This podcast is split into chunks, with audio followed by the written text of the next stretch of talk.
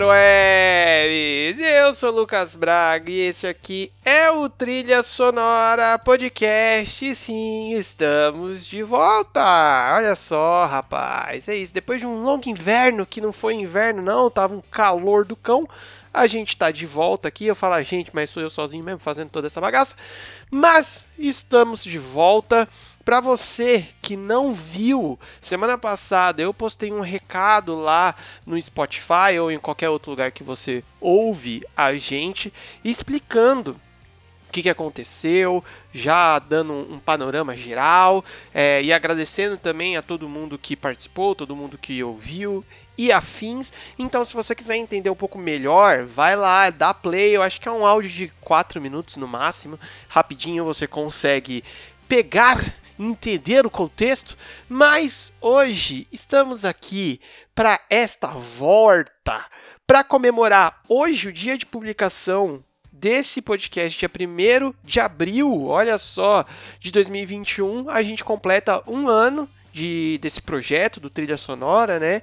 E então é bem legal, é significativo fazer essa volta hoje e para comemorar a gente fez aqui juntou o melhor de todos os 22 episódios que a gente gravou até então. Então assim, só aquela parte mais gostosa, mais engraçada está aqui, deu um trabalho do cão, então por favor, ouçam esta bagaça. E para fazer isso tudo aqui, eu não poderia deixar de agradecer a todo mundo que participou desses 22 episódios aí, doou as suas histórias, as suas risadas comigo. Então, assim, tem um pouquinho de cada um desses 22 episódios, desses 22 convidados aqui neste episódio. E aí, ele de quebra já é o melhor episódio possível para você divulgar para os seus amigos, para espalhar a palavra do trilha sonora por aí, porque aqui, meu, é só a parte mais divertida mesmo, onde tem mais risadas, onde tem as piadas.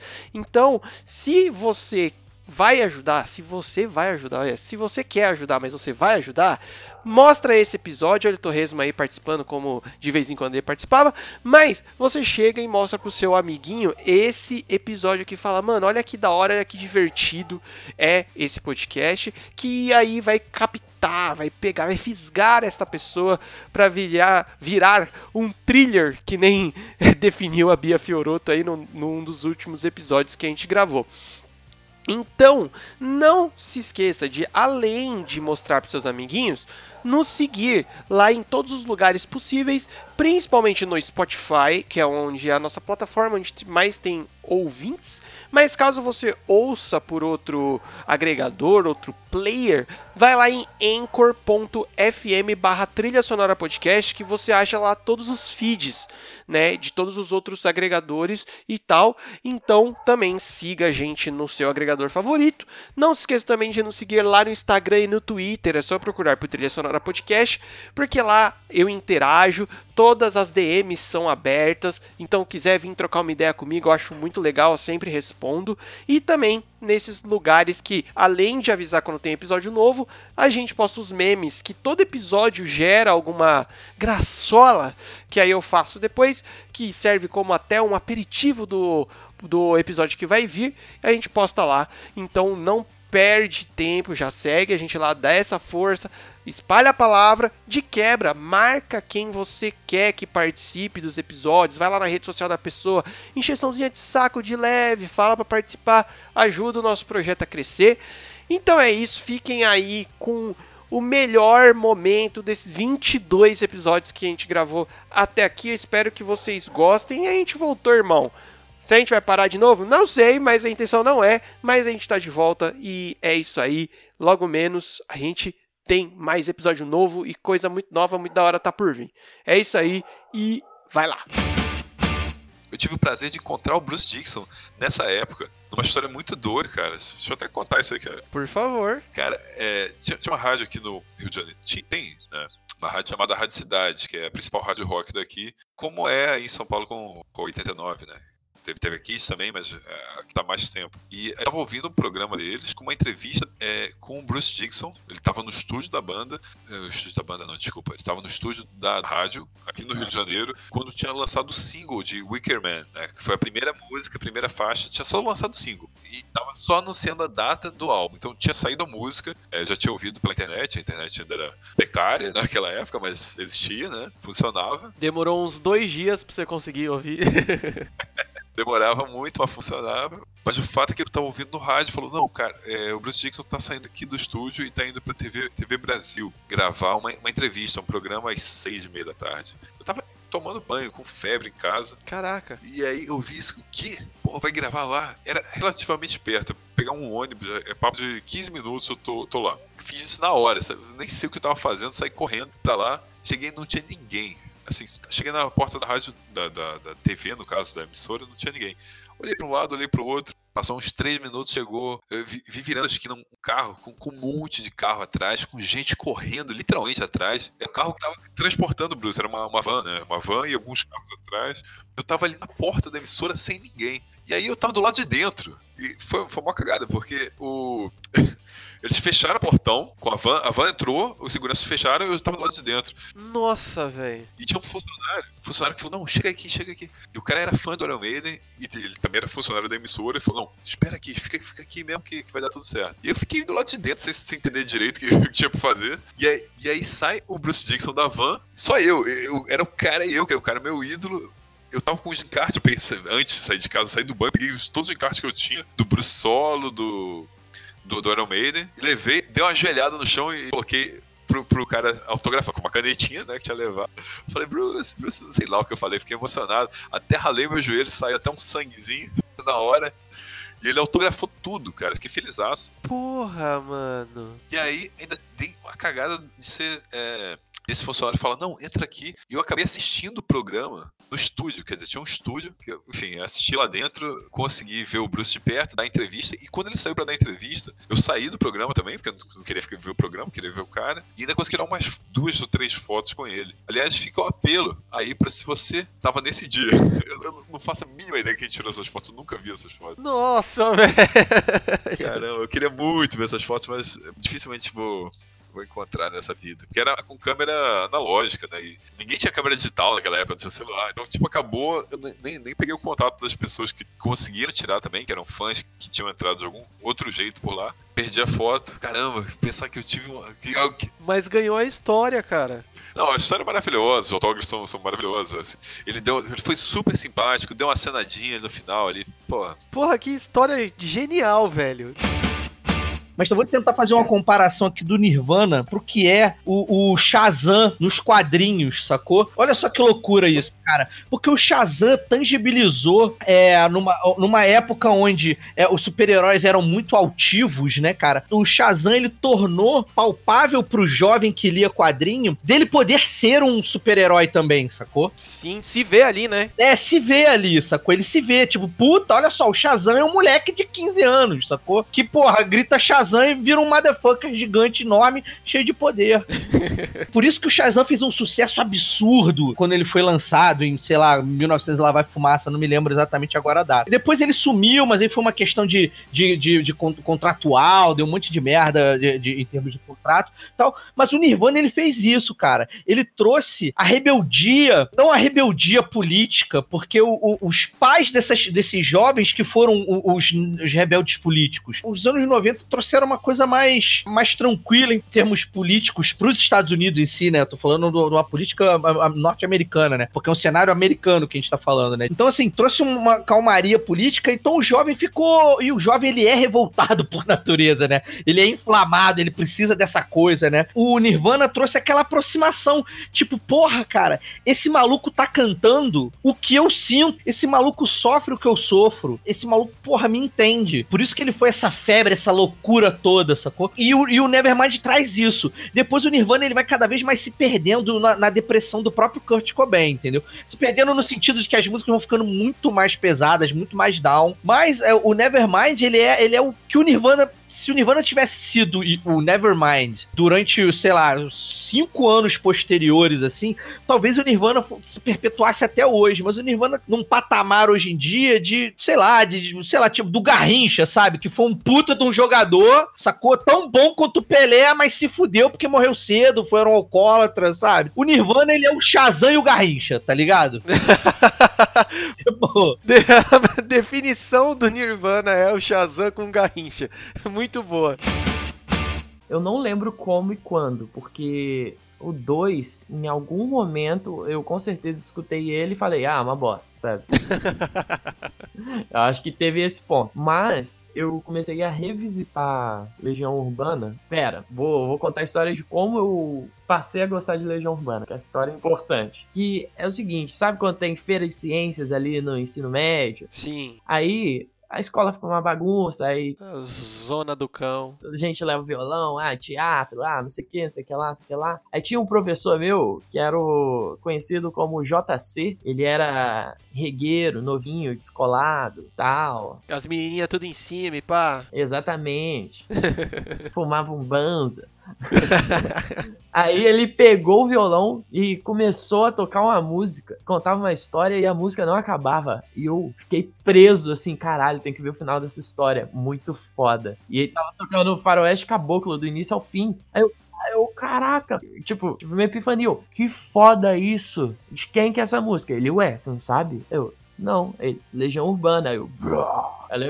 Eu cheguei em casa, fui ouvir Faroeste Caboclo, aí degringolou. Aí eu fui pegar pra ouvir a discografia na ordem, como eu sempre faço quando eu descubro uma banda. E o 2 me chamou muita atenção, porque eu já tava naquela vibe de flertar um pouco ali com o pós-punk, com o Joy Division, com The Cure, sabe? The Smiths. Aí eu entendi Legião Urbana. Foi nesse momento. Cara, uma coisa que você falou que é interessante, que também tá, eu já deixei separado aqui para perguntar para você, porque assim, você é um garotinho muito novo ainda, apesar de agora em 2020 tu fazer 20 anos, mas você nasceu em 2000. Então, no lançamento do disco, você tinha apenas 4 anos e estava ouvindo o Rock do Ronald, que isso eu lembro, né? Eu seu irmão. é, ótima referência, inclusive. A banda inteira, né? É, é, é muito foda ver como que cada um tem a sua parte e cada um sabe ter soar ali dentro do, da música, né? A terceira faixa, que é a Double Crossed, ela deixa muito claro isso, que tipo assim, cara, ah, tem problema ter bandas que, pô, o baixo faz a base junto com a guitarra base e a outra guitarra só solo e coisa do gênero. Não, velho, todo mundo tem espaço para isso. Só que, mano, no face to face, você vê certinho, pô, a batera Nessa música, por exemplo, dá pra ver bem claro. A batera fazendo o seu trampo, o baixo, que nem você falou, não fazendo base, fazendo seus riffs, fazendo suas linhas. E aí a, as duas guitarras. Aí tem a magia do hardcore, que é uma das coisas que eu mais amo no hardcore, cara é a guitarrinha que faz o riffzinho, tá ligado? Que fica. É o Choracavaco. É, total. é o Choracavaco. Sabe outra banda que faz muito bem esse negócio de Choracavaco? A gente fala que é o Choracavaco? É o Millencolin, cara. O Millencolin também faz um Choracavaco gostoso. Puta, demais, velho. Millencolin pra, pros moleque que só jogava videogame no manja de rock, irmão, dá play no Tony Hawks que você vai chorar no Millencolin. Você vai lembrar de Millencolin pra caralho. Senhoras e senhores, um dos meus melhores amigos dessa vida toda, senhor Sérgio César Filho. E aí, jovens. Bom dia, boa tarde, boa noite. Não sei o que vocês estão fazendo aí. É, mas vamos trocar uma ideia aí, porque o bagulho é louco. Vamos. Cara, se eu fosse você, eu não, não entrava nesse imaginário de ficar pensando o que as pessoas estão fazendo neste momento, porque é uma, uma área muito tenebrosa, assim, tá ligado? Ih, caralho. Vai saber o que as pessoas fazem enquanto ouvem podcast. Eu geralmente estou lavando louça louça. não, tudo bem, que, desde que, as pessoas não estejam fazendo nada obscuro e sinistro, vai ficar tudo certo. E imoral também diria isso. e imoral, é. Dependendo do imoral, até tudo bem, eu libero, mas. bagulho, dependendo do bagulho, não. Aí é foda. É, discutia música com os amigos, então, tipo, era aquele negócio de, ah, não, tá aqui, é, emprestar o CD, emprestava o, o Californication recebia, sei lá, tipo, tanto CD do Charlie Brown quanto CD, tipo, sei lá, naque, naquela época tinha o. Ai, como que era o nome daquela bosta daquele, daquele, daquela banda? Limp Bizkit? Caralho, como é que você como é que você foi ali? Certeiro. Cara, desculpa, eu gosto pra caralho de Limp Bizkit, não sou fã, mas eu gosto. Só que sempre que alguém vai referenciar aquela banda bosta lá dos anos 90, é o Limp Bizkit, cara. Caralho, não, isso foi muito impressionante. Foi muito impressionante.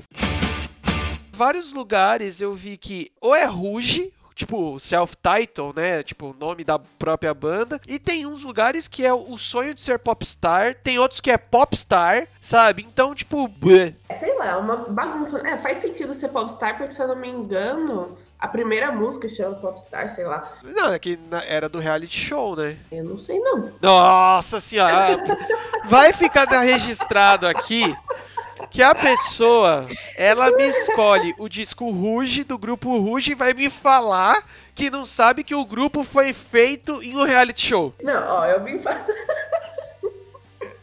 eu vim falar a minha história com o disco, não fui estudar. Eu sei que eu errei aí. Eu vi que todos os outros é, convidados estudaram o negócio, foram a fundo no álbum. Eu falei, meu, eu vou a fundo nesse álbum. E hoje eu estou realmente amedrontado pelo convidado que eu recebo aqui, pois é simplesmente o cara responsável pelas análises musicais mais precisas e impressionantes dessa internet e dono de uma memória assombrosa para datas. Diretamente do GugaCast, senhoras e senhores, Rafael Mafra. E pessoal, tudo bem? Lucas, muito obrigado pelo convite. É uma honra estar aqui. Pô, eu tô muito feliz de, de você ter aceito esse convite, porque, meu, eu acompanho o GugaCast há bastante tempo e, querendo ou não, velho, as análises musicais que você faz são uma das coisas que me inspiraram, de certa forma, a fazer esse podcast. A gente não entra tão a fundo, né, dentro das músicas assim, mas é uma parada, cara, que pra mim é realmente genial a forma que você faz isso, velho. Mas, cara, obrigado. Vamos ver se na, na nossa conversa de hoje a gente chega em Nietzsche. Nossa! Viu? Por isso que eu falei que eu estou amedrontado. Ó, não, vou falar pra vocês que a última vez que eu vi o Bruninho, nós chorou abraçado com a volta do Ed no Royal Rumble. É, mano, esses dias ele contou essa história pra mim, velho, que ele, ele tava falando, né, sobre dois momentos que vocês passaram juntos aí com a WWE, que foi primeira volta dos Harry Boys no, na WrestleMania, né, que você já meio que sabia, mas só ficou degustando a reação dele, e depois a volta do Ed, que nenhum dos dois sabia e teve essa, esse momento bromance dos dois aí, não foi? Sim, sim, a volta, a volta do Harris Boys foi. Eu fiquei caladinho na boa. Eu, eu já sabia, eu tinha visto spoiler. Só que o grito que ele deu, rapaz, minha mãe veio até aqui na porta. Caralho, tá tudo bem aí, velho. Tá tudo bem. Eu falei, não, mãe, calma, calma. Tá de boa, tá de boa. Relaxa que é, a WWE mexe com as emoções, com os instintos mais primitivos nossos, não é mesmo? Senhoras e senhores, Vinícius Coimbra. Opa! Estamos de volta depois de muito tempo. eu nem acredito que, isso- que eu tô fazendo isso de novo, velho. Que loucura. Gravando um podcast novamente. Muito obrigado pelo convite, meu velho. Tô honrado, me sinto, me sinto cremosamente representado nesse momento de estar aqui falando sobre discos da minha vida. Um disco especial, na verdade. Porra, bicho, obrigado demais pelo convite. Um abracinho por trás, aquele bem gostoso, como a gente já costumava dar. É isso aí, velho. Tô pronto. Metal Espadinha. Tá, espadinha. E eu dei a sorte porque ano passado eu conheci o Rhapsody, velho. Nossa, que legal. Nossa, muito louco. Do nada aparece o Turilli, velho. Eu fiquei tipo, caralho. Só falar que eu era o filho do Leone, ele perguntou ainda, tipo, quantas cenas você tem? Nossa, olha só.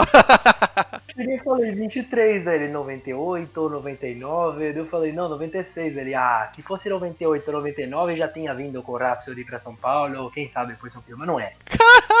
Fiquei tipo, mano, eu quero dar um abraço nesse velho. Caralho, me adota.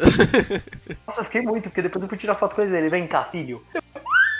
Eu quero ser seu filho. Nossa, que legal, mano. Não sabia que ele, que ele era tão gente boa assim. É super gente fina. Tipo, eu imaginava que ele é muito gente boa por conta do Angra, né? Que o Angra não colocaria um, um cara cuzão lá no meio, né? Mas eu não imaginava que ele era tão de boaça assim. Nossa, que da hora saber mesmo. Ele é amigo do meu professor de canto, cara, então eu vi ele relaxadão. E fuma pra caralho, mano. Ai, ai, ó, ó os maus caminhos aí. É surpreendente como esse cara. Ele fuma. Se você. Não lembro qual álbum do Rhapsody é esse, acho que é no segundo. Que se você olhar as dedicatórias do Leone, tá escrito lá: Obrigado a Chesterfield Cigarettes. Nossa. O cara para o ensaio pra fumar, velho. Caralho, mano. Ensaio de duas horas, ele para depois que dá uma hora pra fumar um cigarro. Não consegue. Saca? E ainda brinquei com ele. Falei, Leone, você é um alienígena, cara. Porque você não mudou nada desde que você entrou no Rhapsody, porque você fuma que não desgraçado. Daí ele pegou o cigarro. Esse aqui? Ah, me dá mais uns 20 anos. Cara, eu tô muito feliz de, de você ter topado participar, não só por toda toda essa história de amizade que nós temos aí já há um tempo, e porque querendo ou não, cara, uma das coisas que fez a gente se aproximar e, e querendo não, tirando a parte de nerdice, de cozinha, é a parte de música, né, velho? Ah, sim, sim. A gente tem um péssimo gosto musical muito parecido em muitas coisas. Gosta de barulho, de música ruim, de gente perversa. É, não, é exatamente, gosta de barulho, né? A gente tenta dar sentido nesses barulhos, mas no final das contas é só isso, né, velho? É caos rítmico, né? E é isso aí. Ele, ele joga é, by sense and smell, né? Pelo, pelos sentidos que ele ainda tem e pelo olfato. E é só isso. E é só isso que a gente sabe sobre a história do pinball. Isso não volta. isso não nada. É, acabou que é um momento muito maluco que virou meu momento favorito. Depois, quando você assistir o Rocketman, se você ainda não assistiu. Puta, façam isso. Tem Pinball Wizard no filme. Senhores, senhoras, papagaios e quem mais esteja ouvindo essa bagaça. Menino, menina, menine. Assistam Rocketman. Eu vou, vou jogar mesmo, polemizar mesmo. Se você quer a porra de um filme biográfico, musical bom, você não assiste Bohemian Rhapsody, você assiste Rocketman. Nossa, não, não assiste não. Vamos seguir o jogo aqui, por favor? o Oscar vai para a dentadura. Yeah. Nossa, Bia, é, assim, eu tô. Eu já gostava de você, mas agora que a gente tá conversando mais, assim, muito obrigado por isso, tá? Muito obrigado, porque. É muito ruim esse filme, gente. A montagem dele é muito feia. É muito ruim. vamos respirar, vamos voltar. Porque... Aquela coisa. Não, mas peraí, só deixa, só deixa eu fazer, amarrar isso, que não é. Eu não tô falando isso porque eu sou amarga. Eu sou amarga, mas não é isso. É porque o filme, ele é muito apel, apelão, porque é Queen. A gente ama Queen. Sim. Então toda vez que fizer A com coisa do Queen, a gente vai cantar, se esgoelar. Quem viveu aquela época vai lembrar e vai chorar porque tava lá e foi foda e foi lindo. Mano, o Queen é o, é o, é o Star Wars das bandas, tá ligado? Tudo que você colocar vai dar Nossa, bom. Nossa, muito bom! Muito boa essa, essa analogia, muito boa. Ah, cara, é, é, o, é uma das minhas esperanças aí que algum dia um Rock in Rio da vida ainda vai fazer um, um dia de punk, pop punk, hardcorezinho aí, vai enfiar essa galera toda, tá ligado? Tipo, é, Offspring, Offspring, Green Day, Rise Não Against. vai. Cara, não mata a minha esperança. Não vai, eu parei de ter esperança com o Rock in Rio há muito tempo. A gente fica, confabu a gente fica confabulando de, de, de trouxa que a gente é. Eu já fiz, eu fiz um vídeo lá no Riff, tipo, como seria o dia indie do Rock in Rio, sabe, com, com Arctic Monkeys de headline. Nunca, Arctic Monkeys ou Strokes, eu não lembro. Nunca, nunca, nunca. Vai ser Bon Jovi de novo. Vai ser Guns. Com o capital inicial abrindo de novo, né? moçada, moçada. A gente trouxe aqui grande novidade, hein, galera? Grande novidade aqui, Palco Mundo NX0. Ah, que aí também a gente tem uma, um passo antes, que eu também me encaixo nisso, que nem eu falei na introdução, que é da galera que, além de comer, gosta de fazer o hambúrguer. E aí nasce essa coisa maravilhosa, que nem eu falei, que come uma parte considerável do meu salário chamada The Burger Store. Que cada vez que eu vou lá, velho, eu fico de cara com. Porque, meu, eu, eu vou falar aqui que eu já passei por poucas e boas com relação a querer fazer hambúrguer comprando as coisas, tipo, direto do mercado. Nada contra, né, o mercado, né, mano? Porque sempre nos, nos, nos supriu. Estivemos aí desde sempre, né? né? Mas, cara, eu já passei por umas em mercado de, tipo assim, tomar bronca de, de açougueiro no mercado quando eu peço pra moer contra filé. O cara fala assim, mano, você tá maluco? Qual o seu problema? Você vai comprar uma carne de primeiro e vai mandar moer? Eu falo, é, moço, eu só quero isso, tá ligado? Não, me vê 25% de gordura, o cara vai jogar nas Cara, eu, sem, sem sacanagem, eu, eu acho que a pior que eu passei nesse sentido foi quando eu cheguei pro cara. Porque assim, eu não, eu não sei o que acontece, que alguns mercados aqui em São Paulo, e até mercados grandes, os caras têm a máquina de moer, mas eles não podem moer ali na hora, não sei porquê. Mas eu cheguei pro cara e perguntei, falei, cara, você. Você moe, você usa essa, essa máquina aí. Ele Falou, não, mou sim, mou sim, o que, que você quer? Eu falei, ah, meu, me vê X gramas de peito. Aí o cara falou assim, não, mas peito não se moe. Eu falei assim, como assim não moe peito? Aí ele falou assim, não, eu não, não se moe carne de frango. Eu falei, mano, eu não tô falando de... Criador e host do Pode Tudo no Cast e do genial Dumbcast, senhoras e senhores, Jeff Barbosa. Olá, olá, queridos ouvintes. Olá, Lucas. Uma honra estar, estar aqui. Mas não vai enganar seus ouvintes, não, falando que eu sou tão legal assim, viu? Não pode enganar eles, não, pô. Tem que ser sincero. Não falei em voz alta aqui quando você tava chutando cachorro, batendo em mendigo. Relaxa, a gente, isso a gente tira. Só mais uma segunda-feira no, no, no universo Dumbcastiano.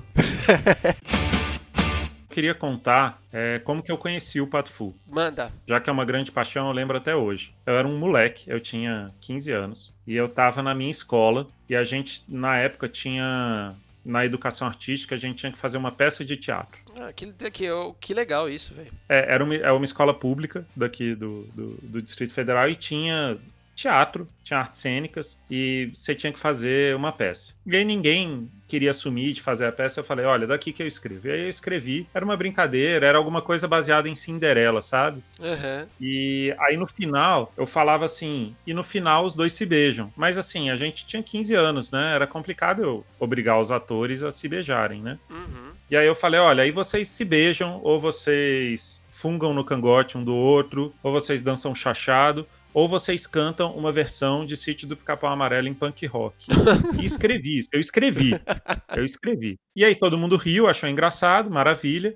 Eu peguei e fui para casa, a pé, como fazia naquela época. Andei, sei lá, meus dois quilômetros, cheguei em casa, liguei a TV, já estava sintonizado na MTV, que era o, que a gente fazia naquela época. Chegava em casa, ligava na MTV antes de soltar a mochila. Você já ligava, jogava a mochila para um lado, tirava o tênis e sentava no sofá vendo MTV. E aí, quando eu liguei a TV, eu juro, cara, na hora que eu liguei a TV, tinham três malucos na televisão e estavam falando assim: si, pi, pau, amarelo. Si, pi, pau, amarelo.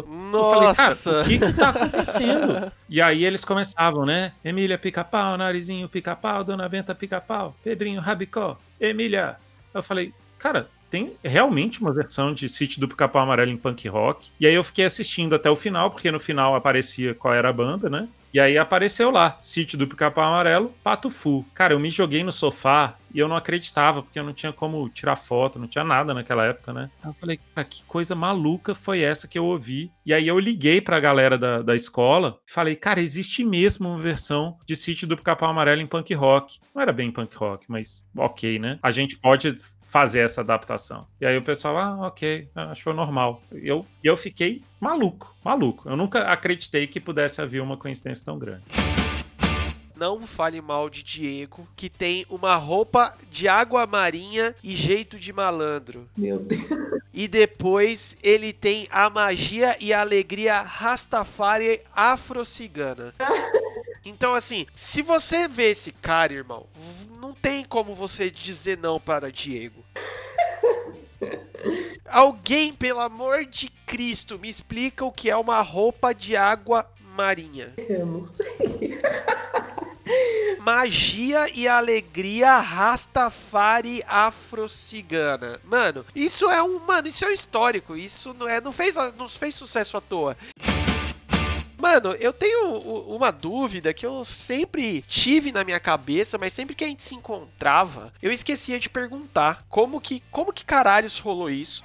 Porque assim, é uma coisa da nossa semi-infância. A gente pode falar semi-infância, né? Porque a gente começou a estudar junto, tipo, na sexta série, não foi uma parada dessa? Sim, sexta série. É, na sexta série a gente, a gente ainda é ainda é criança, né? Na nossa cabeça lá em 2006 a gente não era, mas na verdade a gente era, né? Aham. Cara, e lá, acho que foi 2006 ou 2007 que na nossa escola teve o raio lá daquela. de uma gincana geral que juntou uma porra de uma galera, tipo, a escola toda, né? Juntou. E eu lembro nitidamente que teve um certo momento que tinha vários concursos lá de talentos e coisas do gênero. E você sacou uma flauta não sei da onde e tocou flauta, velho, na escola. E aí, mano, eu tipo fico. Eu fiquei pensando e remoendo isso, que nem eu falei. Várias vezes é- era pra eu te perguntar, mas sempre que a gente se encontra, eu acabo esquecendo, porque geralmente a gente está semi-embriagado. Cara, da onde surgiu esse bagulho de tocar flauta e, e coisa do gênero? É que, na real, tipo, eu estudei da, da pré-escolinha até a quinta série num- numa escola particular, né? Aham.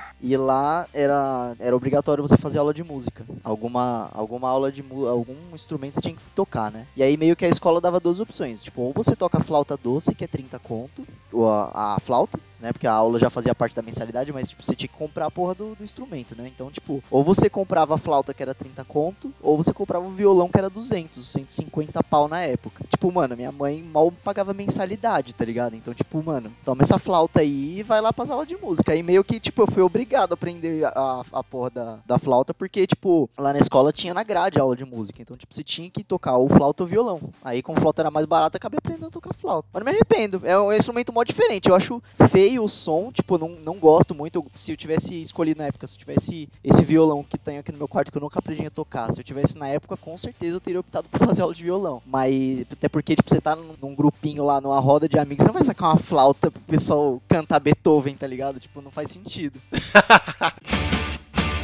Ela entra uma porrada e bem, bem cara de última mesmo do disco, assim. Acho que versão original é, não consegue nem muito associar ela com, com essa. Só violão e voz, tipo, os bem antigão mesmo. O pessoal depois pode dar uma pesquisada aí, Bay Please Don't Go. Acho que é o cara chama, não sei o que, Williams, se não me engano. Aham. Aí depois faz a, a, a- escuta a versão do Damn. Mesmo jeito que eu falei para escutar Jailbreak a Gloria, tá- ah, o Bay Please Don't Go do, do Damn também.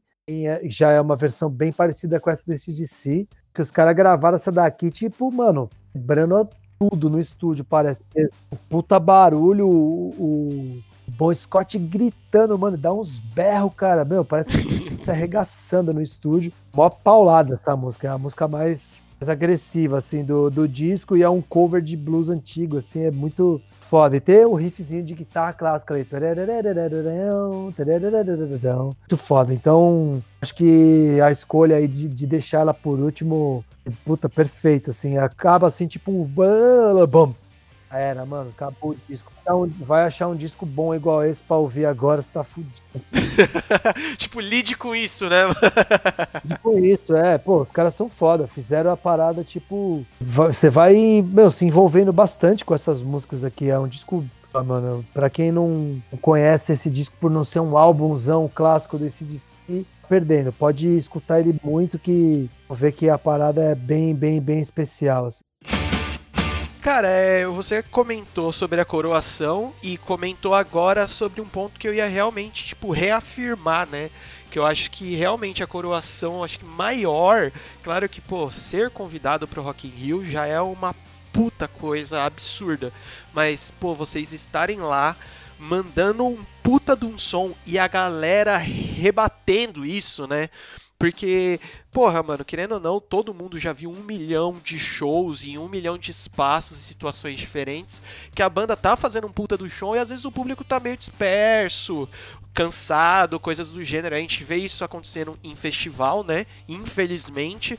Mas, porra, o show de vocês, a galera tava ligadaça, pilhadaça, cantando tudo, né, velho? É, então, inclusive isso aí que você falou era uma coisa que preocupava a gente no sentido de que o Rock in Rio mesmo já tinha é, tido situações, já havia vi- já havia, já havia acontecido de bandas nacionais, até gringas também, de terem, é, sei lá, shows mornos e pior que isso, alguns artistas é, tiveram decepções em Rock in Rio, né? Eu lembro do caso do Lobão, do Carlinhos Brown, que foram, né, foram até rechaçados pelo público e, e teve bandas de amigos nossos também que, não sei se o NX ou Glória, não sei se foi a Pitch, mas também que tiveram momentos tensos lá. E assim, a gente estava preocupado com isso porque, que nem disse uma diretora do Rock in Rio para mim, cinco minutos antes de entrar no palco, foi muito, muito generoso da parte dela. Ela falou assim: Japinha, manda ver, capricha, porque Rock in Rio é assim, ou te consagra ou te derruba, hein? Nossa! Eu já tava nervoso, né? Imagina só como eu entrei nesse show. Caraca, velho. É, foi, foi um presentinho de grego. E tem a letra carregada, né, mano? De. da- se não me engano, é uma menina meio que fugindo de casa e coisas do gênero, né? O John Lennon que criou essa música e ele criou justamente porque ele viu uma notícia. Aliás, isso acontece duas vezes no álbum, quando a gente chegar em A Day in the Life a gente fala sobre isso. Era uma notícia de uma jovem que saiu de da casa dos pais e estava desaparecida. O John Lennon, genial do jeito que ele é e maluco do jeito que ele tava, ele falou: Puta, musicão. Cara, é, vai. Vamos criar mais um meme aqui, que é o, o genial como ele era e maluco como ele tava. Ótima, ótima definição. Não é? Cara, antes da gente entrar no disco, eu tenho uma coisa pra te perguntar, que eu já já pensei isso várias vezes, mas cara, sempre que a gente se encontra pessoalmente, a gente acaba conversando de um milhão de coisas, ou no caso antes quando a gente tava com a banda, a gente ia tocar e tal, mas Mano, esse negócio de você tocar, de você ser guitarrista, pelo que eu entendi, basicamente você meteu na cabeça, vou tocar guitarra, pegou-lhe uma guitarra e saiu assistindo vídeo e tutorial, mais ou menos do jeito que você faz com tudo, parece. Foi isso mesmo, velho? Cara, foi exatamente isso. Eu costumo até brincar que eu não sou guitarrista, eu sou papagaio. Né? Porque, assim, de teoria musical mesmo, o nome das notas, dos tudo certinho, acordes, escalas, eu sei muito pouco. O que eu aprendi de guitarra, tudo eu fui aprendendo sozinho, só olhando na internet mesmo. Então, eu não tinha muita paciência às vezes. Então, eu entrava lá, ah, vou fazer um exercício, vou aprender uma coisa teórica. Eu perdi a paciência, ah, deixa eu ver aqui como toca a música tal. Aí eu já ia direto pra música, entendeu? Ou quando tem guitarra, Uhum. ela é limpa. Ela tem pouquíssimos efeitos, então não tem, tipo, sei lá, talvez a maior, uma das maiores músicas icônicas do The Who é My Generation, que é, mano, um punk cru, Uhum. quase, basicamente, né? Se você tá chegando, procurando isso aqui, esquece, amiguinho, aqui tá muito mais próximo, a- algumas partes até de um folk, coisas bem, tipo, inglesonas mesmo, assim. É isso que eu ia falar. Eles são meio trilha sonora Monty Python em alguns momentos ali. Eles são bem inglesões mesmo. Eu acho que você matou. Essa sujeira deles, eu eu ia falar até uma história que eu te contei por WhatsApp, que é muito da hora, que é eles lançaram I Can See For Miles, que é uma música, acho que do Sellout. Um, teve um crítico musical que falou que a guitarra era extremamente suja, era uma música suja. E aí, um certo Paul McCartney leu isso, ele falou: O quê? Isso é o mais sujo? Pera, que, quem é esse cara aí, hein? Um, um rapaz, é o Paulinho do Baixo, pra quem é mais. mais... tem o Paulinho da viola e tem o Paulinho do Baixo. Paulinho do baixo, o canhotinho, esquerdinha. O esquerdinha, ele virou, ele leu esse negócio e falou: Ah, meu cu, que isso é o mais sujo que dá pra ficar. Pessoal, vem aqui. E aí ele escreveu Helter Skelter só de birra. O Oasis, que são muito fãs de Beatles e tudo mais. Ah, é, é mesmo? é mesmo. Nem parece, né? O Oasis, que nem, nem parece visualmente, nem meteu umas chupinhadas em umas músicas aí. Imagina. Aliás, você já viu Yesterday, o filme? Não, não, ainda não. Tá, Eu posso te dar um mini spoiler só pra te. Sem crise. É, é um filme em que a premissa é que a humanidade é, nunca existiu Beatles e só uma pessoa lembra. Só um humano sabe, é. Só uma pessoa. É, é ma- mais ou menos. Mas, tipo, é, a ideia é essa. E nesse, nesse mundo, obviamente, também não existe Oasis. é uma piada do filme, tá ligado? É lógico, né, mano? é uma coisa que eu comento aqui em alguns episódios que eu não sou, eu não sou tão velho, eu sou, eu tenho 26, sou de 94, mas eu peguei o finalzinho disso, desse dessa sensação de você ir na loja comprar um CD, né? De tipo, meu, é, pelo menos no meu caso, era aquele negócio de que tinha que ser mega estudado, porque eu tinha o dinheiro contado, tá ligado? Então não dava pra comprar, tipo, porra, eu quero comprar cinco CDs ao mesmo tempo. Então, tipo, tinha que ser aquele negócio, porra, mano, eu acho que eu vou nesse aqui. Pai, comprava ele. E hoje em dia não se tem mais isso, né, mano? Hoje em dia é muito diferente a forma de consumir música, né? Não, é interessante você falando isso, que, que lembrei de algumas situações. Eu sou, sou um pouco mais velho, sou de 82, né, tô com 37. Cara, o meu primeiro salário da vida, a primeira coisa que eu fiz quando ganhei o primeiro dinheiro de trabalho foi ir numa loja comprar um CD. E o CD era do Bruce Dixon, era o Balso Picasso. Tanto que depois que começou a sair aqui as coisas no Spotify, eu já falei, ó, gente, beleza, eu trago coisas que não tem no Spotify. Tem no Spotify, vai escutar lá, vai mudar dinheiro pros caras, que os caras trampou, a gente tem que fazer o certo. Sim. Mas, por exemplo, saiu um DVD, obviamente não vai sair no Spotify. Então, beleza, eu vou lá, pego o mais rápido possível e trago. Vou lá, faço meme, trago curiosidade, imagem, não sei o que. Tanto que eu tinha até com uma certa amizade, entre aspas, vamos dizer assim, com um dos produtores da banda. Eu tinha ele no Facebook, às vezes eu conversava algumas coisas com ele. Ele soltava muitas fotos de bastidores pra mim, pra eu postar na página. Porra, que da hora, velho. Ele mesmo tirava. Infelizmente, ele morreu num acidente, né? Que Deus o tenha. Mas ele era mu- muito gente boa. E na época do Orkut, um outro produtor da banda entrou na nossa página e soltou um bootleg raríssimo. Raríssimo. Esse bootleg, eu tenho certeza que só tem eu. E o pessoal do meu grupo do WhatsApp que a gente ainda tem, né? Eu fechei a página porque não tava dando mais conta. Só e com os amigos assim que ainda curtem a banda. Tenho certeza que no mundo só tem a gente, essas sete pessoas. São dois bootlegs. Caralho, mano. Caralho, que foda. Aí, ó, pra quem é fã de Gaonérios e quer essa, dessa desgraceira aí, mano, vai lá encher o saco do Rodrigo. No final ele vai dar os contatos todos aí. Porque é raridade isso daí. Nossa, que, mano, que, que realmente eu tô, tô perplexo aqui de saber tudo isso, mano. É, esse bootleg, por exemplo, eu lembro do podcast que você fez com o Bruno, do, é, do Angra, dele falando do bootleg. Esse aqui nu- nunca foi pra internet. Nunca. Caralho, mano. Ele só foi lá, postou na comunidade do Orkut e a gente baixou. E ele falou: Ó, gente, não vamos reproduzir o link, não, que eu sempre trago mais coisas. Aí o pessoal começou a meter o louco, querer repassar. Aí o cara falou: Ah, mano, pô, tô trazendo um bagulho exclusivo aqui pra você. Se você clica, não vou trazer mais. Eu não vou trazer mais bando de pau no cu. É, tá certo. Aí tem dois. Dizem as más línguas que tem um terceiro, que tá aqui no meu celular, que eu não passei pra ninguém, mas tudo bem. Ele não existe oficialmente, mas pra mim existe, tá? Olha só. não queria dizer não, mas existe. Se alguém falar pra mim, Rodrigo, me passa, eu falo, hã? Não tem nenhum bootleg, só tem dois. Olha só, mano. Que é basicamente o que acontece no álbum, né? Você dá uma respirada com o Well e vemos The Temple of Hate, uma pauladaça, né? Também mega no estilo Angra da vida. E aí tem outro porém nessa música que eu achei bem legal, é que eles usam alguns efeitos na voz do Edu que acabam me remetendo bastante ao heavy metal clássico, digamos assim, a época de ouro de Iron Maiden das vidas. Saca? Eu não sei se você sente a mesma coisa quando você ouve essa música. Sim, tipo, quando você para pra pensar na, na estrutura dela, que ela também tem um refrão muito grudento, né? Aquele Sons of Revolution. Você, tipo, mano, você poderia colocar ela até como abrindo o álbum também, saca? Funcionaria nesses quesitos. Uma coisa bacana dela é que ela é porrada não só da música em si, é uma letra que toca muito na, na ferida, porque o templo do ódio é a igreja, tá ligado? É justamente falando isso, mano. Tipo, no caso é uma invasão a Jerusalém do exército da igreja romana, e tá falando, cara, tudo foi fundamentado na base da intolerância, da ignorância e do ódio. Na base da porrada, né, irmão? Em tanto que é, muita gente, uma da- das zoeiras que fazem com, com o Rafa, quer chamar ele de capiroto, etc.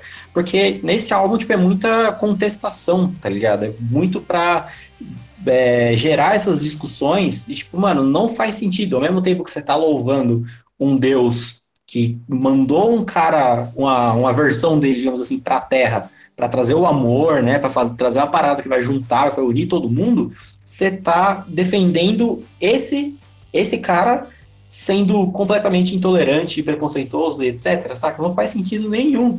E esse é um dos motivos também do porquê esse álbum sobreviveu tanto ao tempo para mim, né? Você tá falando disso em 2004, e você ouve isso em 2020, e funciona perfeitamente, saca? Até hoje. Na verdade, é um motivo meio triste, né? De ainda isso fazer tanto sentido.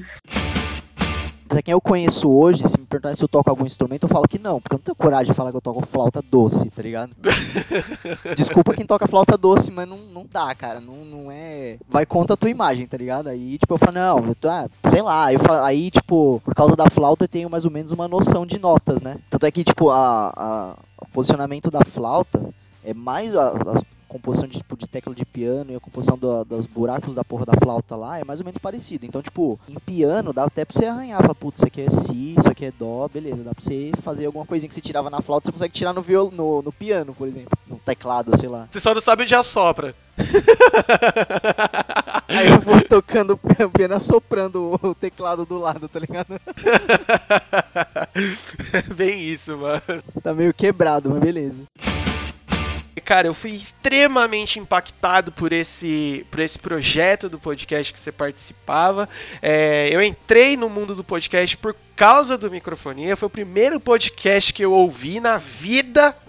Que isso, velho? Eu vou chorar. Para de fazer eu chorar. Não quero chorar.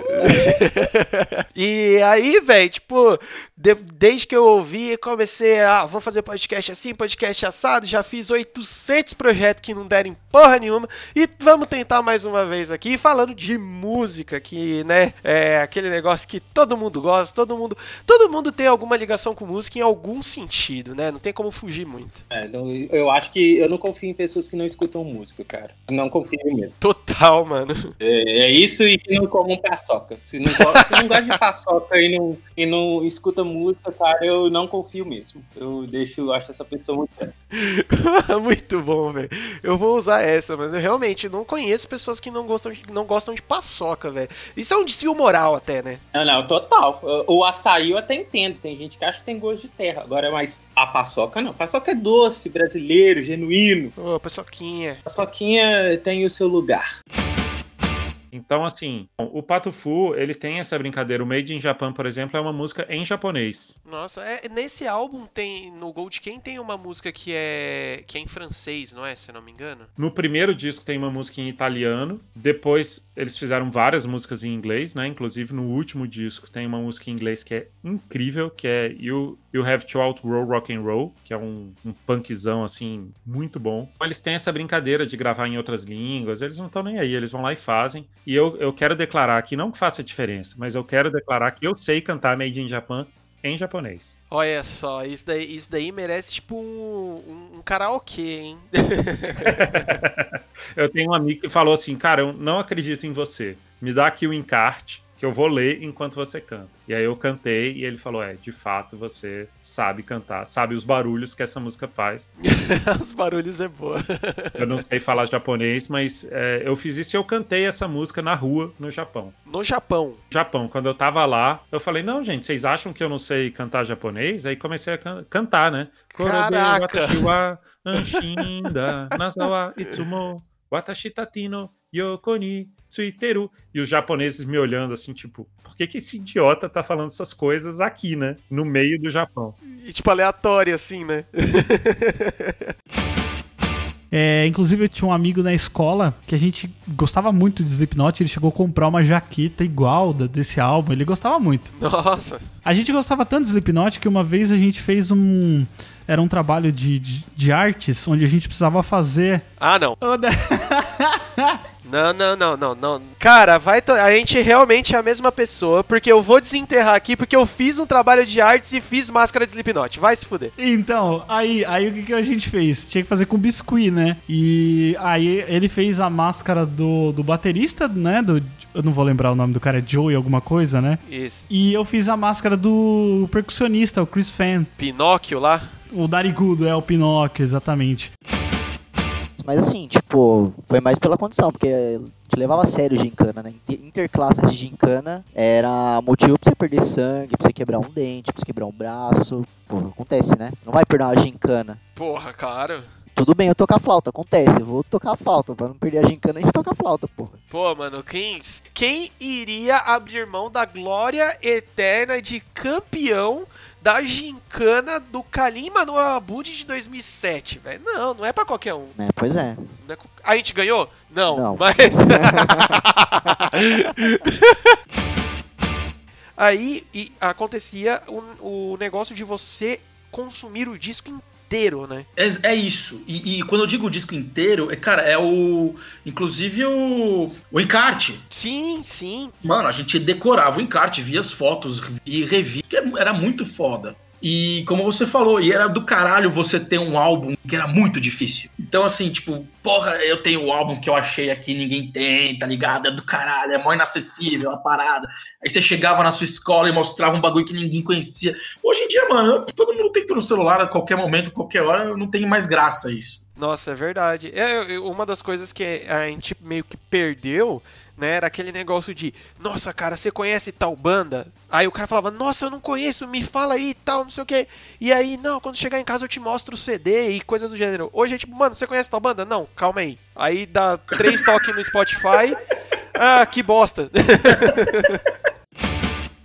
Mas antes de você voltar, né, pra Red Hot, eu queria te contar uma história legal sobre Angra. Manda, por favor. Que Angra, acho que ainda é, assim, a minha banda favorita de todos os tempos. O tecladista do Angra, por muito tempo ali, na época dos anos 2000, era o Fábio Laguna. Hum. O Fábio Laguna é de Mococa. Ah, meu Deus.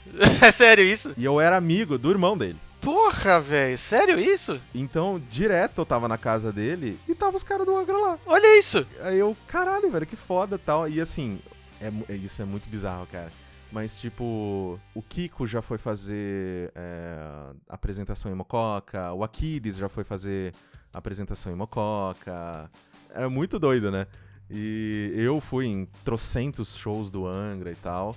E é engraçado, né? Que, tipo, esse, tipo, assim, o Aquiles sempre foi meu favorito, assim, ele é, é um dos meus músicos favoritos, assim, ele é muito doido e é muito engraçado conversar com ele. Mas eu sempre achava bizarro, assim, que as pessoas falavam, não, porque o Rafael é estrelinha pra caralho.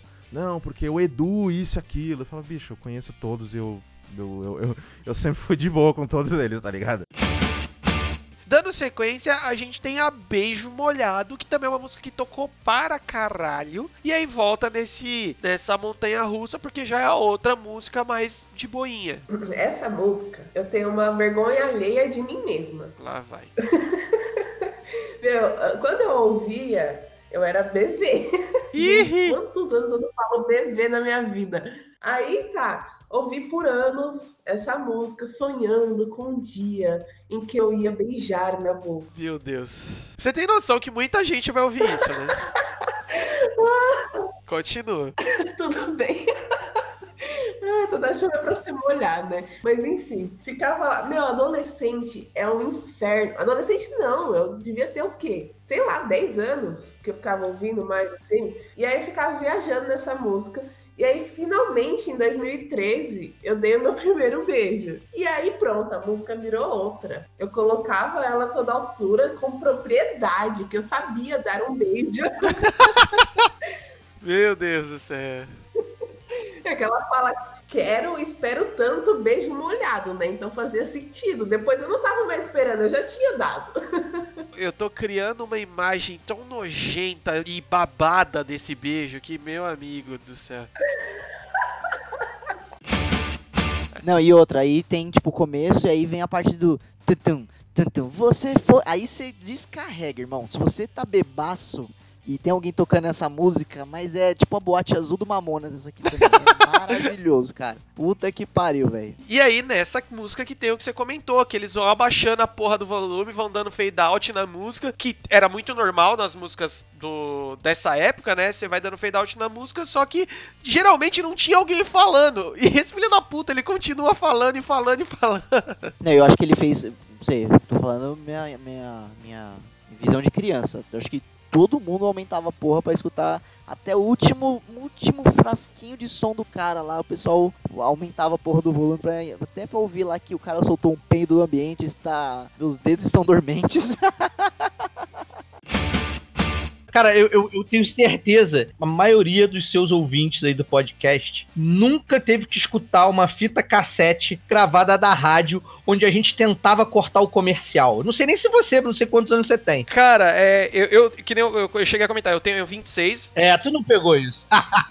Peguei por, por aonde eu morava e, tipo, demorou pra chegar as coisas, tá ligado? De internet. Uhum. Ah, tá. Pode crer. Então, eu. É porque a minha mãe jogou fora essa raridade. Eu tinha uma fita que, tipo, no meio das músicas aparecia, sei lá, um mix 15 pra 7. Aí você, caralho, mano! É tipo isso, é. É, é cidade, a Rádio Rock. Exatamente. aqui no Rio era direto e porra. até hoje, na minha cabeça ainda, eu até falo pra minha mina, uma música que é muito forte pra mim dessas gravações é a Like a Stone do Outslave. Pra mim, quando ela termina, cara, ela já emenda em When I Come Around do Green Day, porque era a minha playlist. Esse negócio de, de shock rock mesmo, sabe? Do, do Marilyn Mason, do, do, do, do, do Rob Zombie, por exemplo, do, se extrapolar um pouco a definição até do. do, do, do- Ah, caramba, esqueci o nome. Alice Cooper. Ela é muito essa pegada, né? Muita continuação disso, né? Tanto que naquele documentário que é muito bom, que é o Metal Evolution, não sei se você já chegou a ver, é muito, muito bacana. Quem também não viu aí, procure, porque é muito legal. Eles colocam o Slipknot, o Alice Cooper, o Gil War, que o Gil War já escala muito, né? Nossa, que o. Não, que o War é tipo, cara, o, é o orçamento da rede Record, assim. Total, velho. É uma tosqueira muito boa, cara. Cara, uma coisa que eu vi, tipo, na- nessa, nesse disco todo, mas nessa, nessa música me chamou um pouco mais a atenção também, que é uma parada que eu gosto bastante, é o jeito que o batera deles, é, em certas músicas, né, nessa, nessa Saint Veronica tem, na Rusted Thunder Rain também tem, que, meu, o cara, ele agride a bateria, né, em certos momentos, assim, tipo, velho, ele desce a mão sem dó numa coisa, sei lá, velho, que lembra não a parte da música em si, o que ele tá tocando, mas o jeito de tocar do Dave Grohl no Nirvana, aquele, mano, massacrava a bateria, né, velho? Baixa a cabeça e esmurra que nem o animal do Puppets. é bem isso. Mano, quando eu ouço uns caras tocando bateria assim, eu só penso eles tocando, tipo, com uns cabos de vassoura, tá ligado? Porque a, a baqueta normal não, não consegue segurar um bagulho Taco desse, de tá ligado? Beisebol, show né? todo. Taco de beisebol, né, cara? Foi na época que o Mike Portnoy entrou, né, pra fazer ah, as gravações ali desse álbum. Ele tava indo pra shows com eles. E foi uma experiência muito foda. É, porque o lance do, do baixo, realmente, quando você tá ouvindo no ao vivo, que você tá no local, que o som foi preparado pra você ouvir aquilo, é, inc- é inacreditável, é muito foda. Mas a gravação, especificamente a transmissão que rolou no Multishow, é, se você se você pega pra ouvir, principalmente as primeiras músicas, eu, eu achei zoado, mas eu não tenho como culpar o Johnny, Johnny Christ por isso, pelo baixo. Porque eu acho que o cara que mixou aquilo lá, mano, não é possível. Porque parecia um berimbau, tá ligado? O cara tocando baixo. Não, é sério. Você bota aí no, no show do SWU, do, do Multishow, que foi transmitido, puta, as primeiras músicas é. Pareceu, cara ia jogar uma capoeira no começo lá, não é possível, cara. E outra coisa que a gente também tem que pontuar é que as partes em inglês são necessariamente o herói da, do disco falando. Tanto que ele fala: Não, você é um traidor porque tu me traiu. Tu é um traidor. é exatamente, exatamente o que o gutural fala é isso. Tu é um traidor e porque tu me traiu. Então tu, eu vou te comer na porrada, amor. É basicamente essa sexta faixa é isso, é o cara indo cobrar, cobrar as dívidas do, do caguete, né, mano? Ele fala exatamente pra ele, do outro lado, tu vai morrer. Eu vou te pegar, vou pegar, não importa onde você tá. É tipo o pai do Chris lá com o, o outro lá que eu esqueci o nome. É tipo isso. o Malvo. Achou que eu tava brincando? E aí, mano, a gente vai fechar o álbum com outra música genial. Não podia, né, fechar o álbum de outra forma. Que ela vem o alemão. Que, tipo assim, mano, você, até aqui você fala, caralho, mano, Mamonas Assassinas conseguiu zoar com todos os estilos musicais que estavam em voga no Brasil nos anos 90. Tava faltando um. Qual que tava faltando? O pacote. O pagodão, pacote! O pacote. E, mano, Não, e é o pacote do netinho, tá ligado? mano, que magistral é essa música. E o Dinho cantando que nem a porra do Netinho. Vai tomando. Os caras os cara não fizeram sucesso à toa, gente. Não era zoeira de- de gratuita. Os caras eram geniais mesmo, velho. Por exemplo, velho, pra mim a definição desse disco, ele é um heavy metal clássico quase, sabe? Sim, cara, com certeza, com certeza. Totalmente isso daí que você falou. Porque, tipo, mano, é. A, a, a, pegada dele, a linha que ele. das músicas e tal, que daqui a pouco a gente vai comentar um pouquinho mais, é muito da base ali do final dos anos 70, começo dos anos 80, daquele boom e coisa do gênero. Tanto que fica muito nítido certas influências que estão aí, Muito nítido. né? Em algum. Tem uma faixa aí que fica nítido até demais. É, há quem diga que foi até meio assim, posso copiar? Pode, só não faz igual. ah, sim. E o cara quis fuder com o Bruce também, né, cara? Porque tem que sustentar por muito tempo uma mesma nota e não tem pausa de. Tem pausa pra respirar? Tem, né? Mas não tanto assim. Mas é uma música muito boa. É aquela respiração de nadador, tá ligado? Que tem que ser só um. E já cantar de novo, é foda. Levanta o braço do carro, faz aquele. E aí volta. E uma coisa que eu até perguntar assim em relação a essa letra, eu não, eu não tenho certeza, mas é, como eu não sou tão estudioso dessas questões todas, todas, mas por exemplo, eu gosto daquela série Stranger Things que tem uma questão um pouquinho relacionada a essa né, ao RPG, os, os meninos estão jogando ali. E eu não sei se é o mesmo jogo que ele fala lá do Dungeon Master's Guide, né? Mas que tem os, os, os dragões lá, os demônios, ou não tem a ver? Talvez, você sabe? Então, é que é esse Dungeon Master Guide, ele é o livro, né? Porque o, o principal RPG, RPG que a gente fala é aquele jogo de tabuleiro de mesa, né? Que cada um interpreta um papel. Assim, cada, perso cada pessoa interpreta um papel e uma pessoa interpreta o mestre. É, a, a gente faz a, a ligação com a Caverna do Dragão, que no original chama Dungeons and Dragons, né? E é tipo assim, uma pessoa, ela tem que criar toda a narrativa e descrevendo as coisas. No Stranger Things, quem faz isso é o Mike, né? Tanto que no começo ele que fica falando, ah, então acontece tal coisa e tal. E esse Dungeon Master Guide é o livro do cara que quer aprender a ser esse, esse narrador, esse mestre. Ah. Realmente, ele tá falando de, de Dungeons and Dragons, ele tá falando de RPG. ah, então tem a ver o Stranger Things com o Wizard, né? Total, total. Que, porra, mano, é. Eu acho que a primeira cena do primeiro episódio de Stranger Things é eles jogando RPG. Ah, cara, ó, você já falou da Scar Tissue, que é a terceira. No meio ali a gente tem a Parallel Universe, que acaba meio que passando às vezes, né? Mas é uma puta música também. Mano, música mais injustiçada desse álbum. É a minha música uma favorita desse álbum. Olha só! Tanto que tem uma, uma vez, assim, que eu morava em Mococa e eu tava voltando. Eu acho que eu tava voltando da casa de um amigo, eu tava voltando da escola, eu não sei de onde que eu tava voltando. E eu sempre fazia o mesmo caminho, né, para voltar para casa. Eu acho que eu tava voltando da casa de um amigo. E um dia eu passei e eu sempre ouvia saindo do som de uma casa, tipo tocando Red Hot. Só que era sempre tipo Scar Tissue, Other Side, Californication, as, as maiores músicas do álbum, né? Falei, ah, tá bom, esse cara aí, tipo, deve estar tá ouvindo é, a rádio, ele nem deve curtir mesmo. Aquele, aquela coisa de, de, de, de criança tonta, né? ele, nem, ele nem deve curtir essa porra e tal. Só que aí um dia eu passei na frente da casa e eu vi saindo da casa Parallel Universe. Falei, ok, esse filho da puta tem um álbum, esse, ele não tá ouvindo na rádio. Ele merece. Eu toquei a campainha. não, tô, não tô de sacanagem. Isso é coisa de, tipo, mano, é na época que não tinha internet, não tinha porra nenhuma, né? Eu toquei a campainha, saiu um cara, aí eu, ele falou, oi, tipo, pois não? Eu falei, cara, essa música é do caralho. aí ele, porra, é verdade. Eu falei, pô, maneiro, cara, gosto de você. Saí, virei as costas e fui andando. Porque eu era, eu era desse, desse tipo de adolescente tonto. E aí o cara, tipo, aí sempre que eu passava, assim, eu tava, tava ouvindo outra música, eu só tocava a campainha dele e continuava andando. Aí ele saiu pra fora, me via andando e eu dava tchau pra ele, assim. E virou isso, virou uma amizade com o cara só porque ele tava ouvindo Parallel Universe, tá ligado? E aí eu até anotei aqui porque me chamou a atenção essa letra. O resumo dela para mim é a Tayaninha, né, essa personagem que nós criamos aqui, acordou pro boy lixo que ela tinha. Eu ia falar de novo elas se tocam que o homem não presta, né? Então vamos lá, gente, amor próprio, pelo amor de Deus. Porque ela, elas falam assim: alguma coisa mudou em mim, eu já não quero esse amor, eu não sou mais assim. Caraca, mano. É agora. É agora, vamos sair. Vamos sair desse relacionamento opressor. Mano, ó, o que eu tô vendo. Ela tá na mesa do bar com as amigas dela. E aí ela tá falando isso. Porque as amigas dela conversaram com ela, tá? Ela falou: é isso.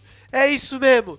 E é isso aí. E eu vou ali pegar uma cerveja. Ela entra no bar pra, pra pegar uma cerveja. Aí vem a música: Deve ser amor. Exato. Nossa, você definiu muito bem. Porque ela vem elas de novo com essa droga de deve ser amor. Aí fala, quando bate assim, deve ser amor. Vai se fuder, mano.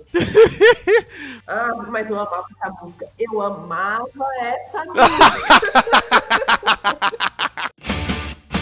Provavelmente não, certeza. Que a produção seria outra, né? Por causa de tecnologia.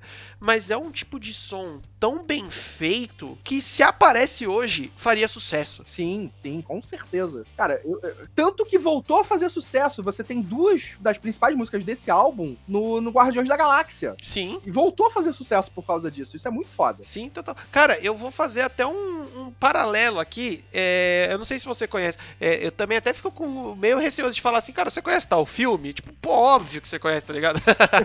Mas o Yesterday, que é um filme recente, né? Sim, é maravilhoso. O mundo sem Beatles. Exato, que tem umas piadas sensacionais, tipo a piada do Oasis não existir, que isso é, é absurdo. Eu adoro a piada da Coca-Cola. Também! Ele no avião, you have Coke. Né, tipo, quê? Só tem cocaína aqui, é só é- apenas a cocaína ser referida como Coke, né? É tanto que tem a, a cara da galera, tipo, quê? É muito bom. E, cara, lendo o encarte, é uma coisa que era muito comum, principalmente nessas bandas, porque isso foi o começo do new metal, né? Que o, a velha guarda, que pra mim, a, a minha velha guarda, né, era meio, era meio preconceituosa com o new metal. Nossa, totalmente, né? Até a- a- tanto que a galera zoa hoje falando assim, né? Agora já tá liberado falar que gosta de new metal? Agora pode já, depois de 20 anos pode? Menos do Limp Bizkit, o resto já tá podendo. o Limp Bizkit, ele sempre vai ser a ovelha negra do rolê, né, mano?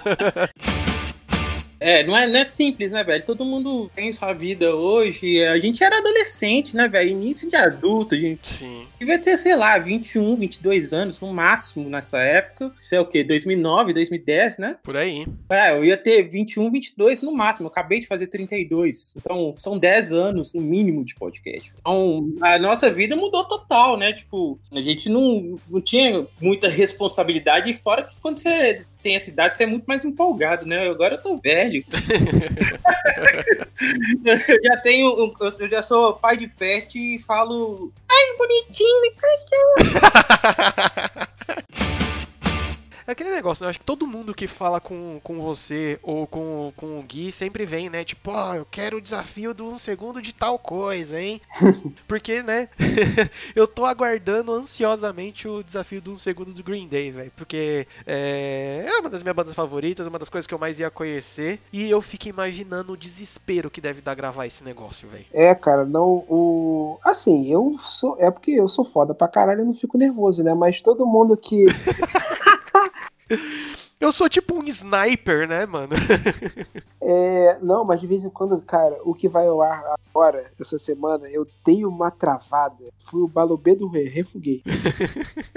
não, de vez em quando dá um, dá uns branquinhos, cara. Não, aqui dá um nervoso absurdo mesmo. Green Day vai ter em breve, cara. Já era pra ter, ter gravado, mas por causa dessa quarentena aí a gente não gravou ainda. Deve estar deve tá foda isso, né, velho? É, aí eu. Mas vai ter em breve, porque eu tava meio que na esperança de. Agora não deve ter mais, né? Eu falei, cara, vamos segurar, porque tá com a carinha de que vai ter show do Green Day esse ano, porque é CD novo e tudo mais. Aí tava, né? Tava com a carinha, mas.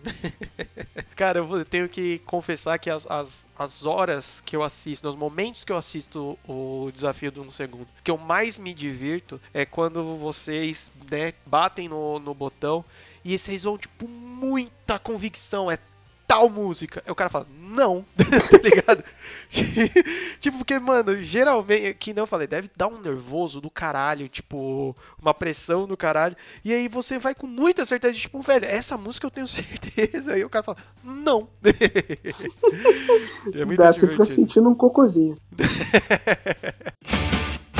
Eu amo a história por trás, sabe? Então todo esse movimento, todas essas. A fofoca, velho. A fofoca é muito boa. Além de tudo, a Tititi de 69 tava bombando, entendeu?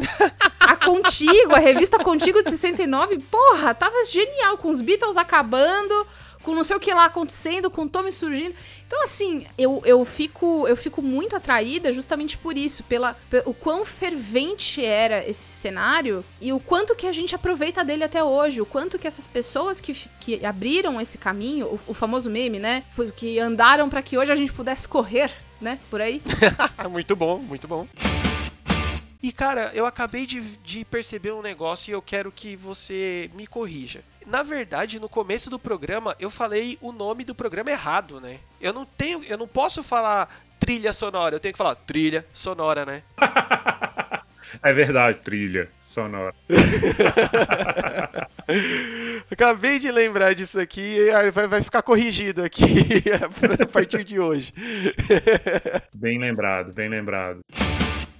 Ah, vou, vou, antes disso, disso, eu vou falar pegadinha de 1 de abril. Só uma última história aí pro pessoal saber. No, no México, o, o, dia da mentira é um pouco antes, né? Aí os caras fez uma imagem toda bonitinha falando que ia ter uma turnê mundial. Eu fiquei. A gente ficou doido, ficamos doido. Aí depois a gente foi ver que era mentira. Eu falei, mano, eu vou pegar esses mexicanos na porrada, mano. Mas eu vou pegar eles na porrada fazendo a minha primeiro de abril. Beleza. Uhum. Tô pensando em ir pro trampo. Aí eu falei, ah, vou fazer um primeiro de abril. Eu imaginei um disco todo conceitual, com várias participações de outras bandas, com algo que o Avantasia seria pequeno. Caralho. Eu coloquei, nossa, eu fui colocando cada participação mais louca do que a outra, várias Dream Team que o pessoal queria, coisa assim doida. E fui fazendo os nomes das músicas. Tá, postei no dia 1 de abril. Depois, dia 2, coloquei lá que era mentira, o pessoal ficou chateado. Diz as más línguas que chegou aos ouvidos da banda. Hum. E só que o mais legal disso é que você pegava todas as músicas.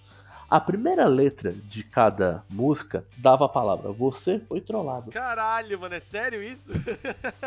Sim, e, e, o mais legal é que eu fiz isso pensando pro trampo. Caralho, mano. Eu vou pegar todo mundo no pulo. Vou pegar todo mundo no pulo. Todas as palavras assim, ó. Todas as letras dava Você foi trollado. Caralho, mano, que genial. Mano, os mexicanos, tipo, não só mexicano, velho. Não mexe com brasileiro, né, velho? Porque em quesito de filha da puta a gente vai ganhar.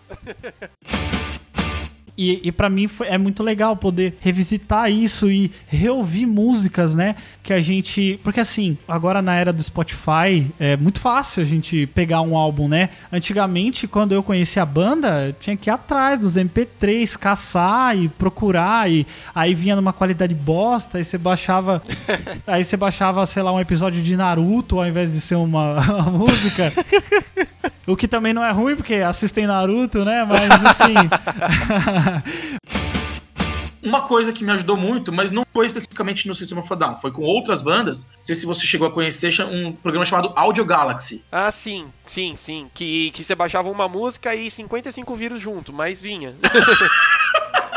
baixava uma música e o seu computador criava perna, só ia correndo depois, mas beleza.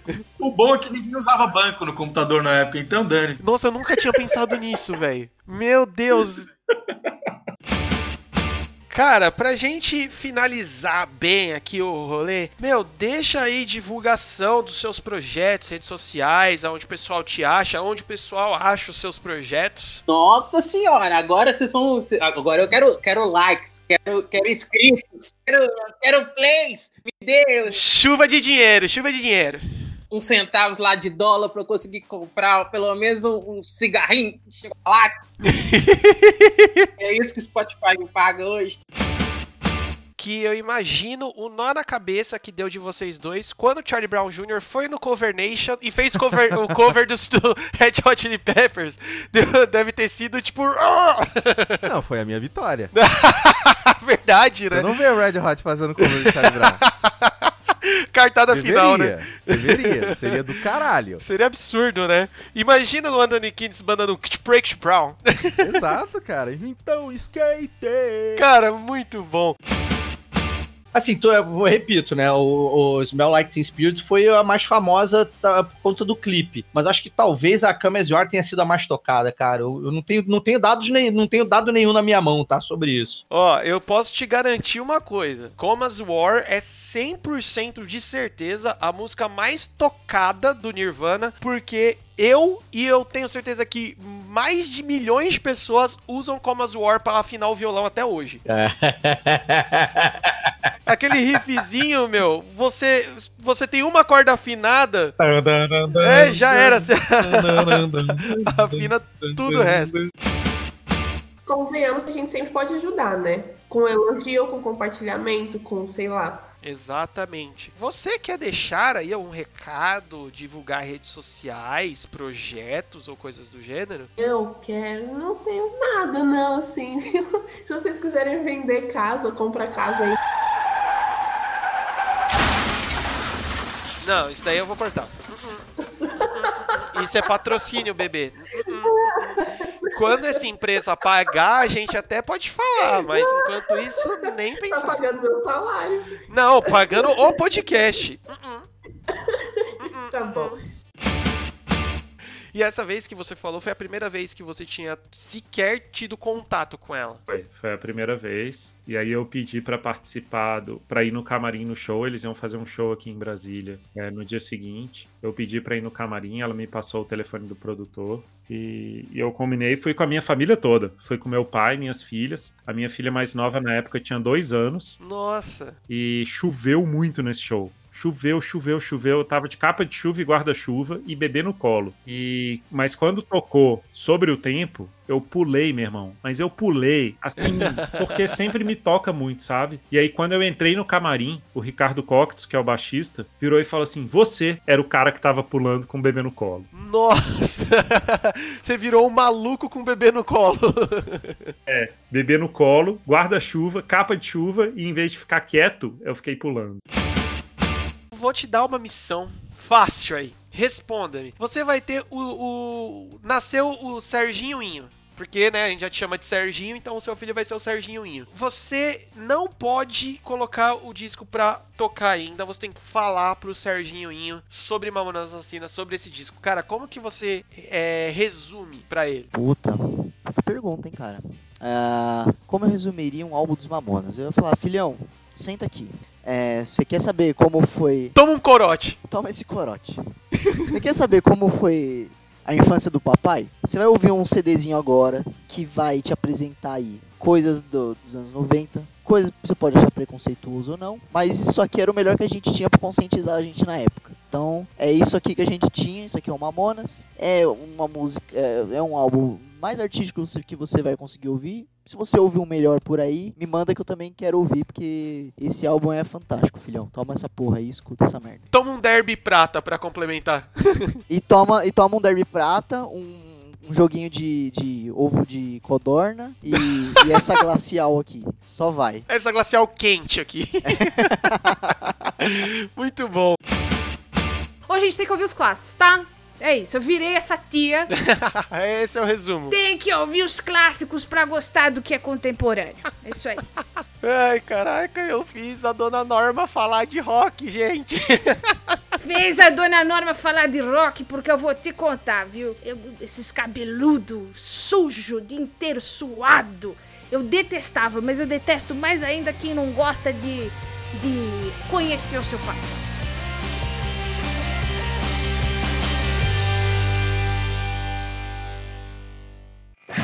Podcast editado por Lucas Braga. Contato via Instagram em arroba lucasbraga35.